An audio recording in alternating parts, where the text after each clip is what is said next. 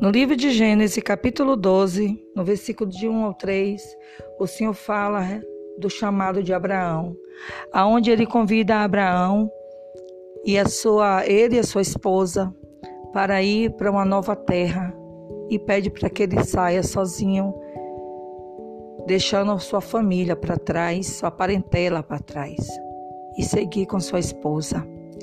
A Bíblia convida Abraão o Senhor convida Abraão porque o Senhor vê em Abraão uma grande potência.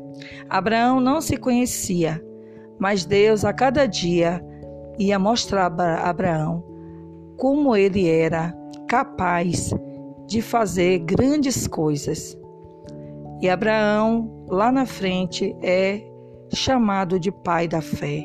Então não desista do seu chamado, não desista do que Deus preparou para você. A sua promessa não foi esquecida.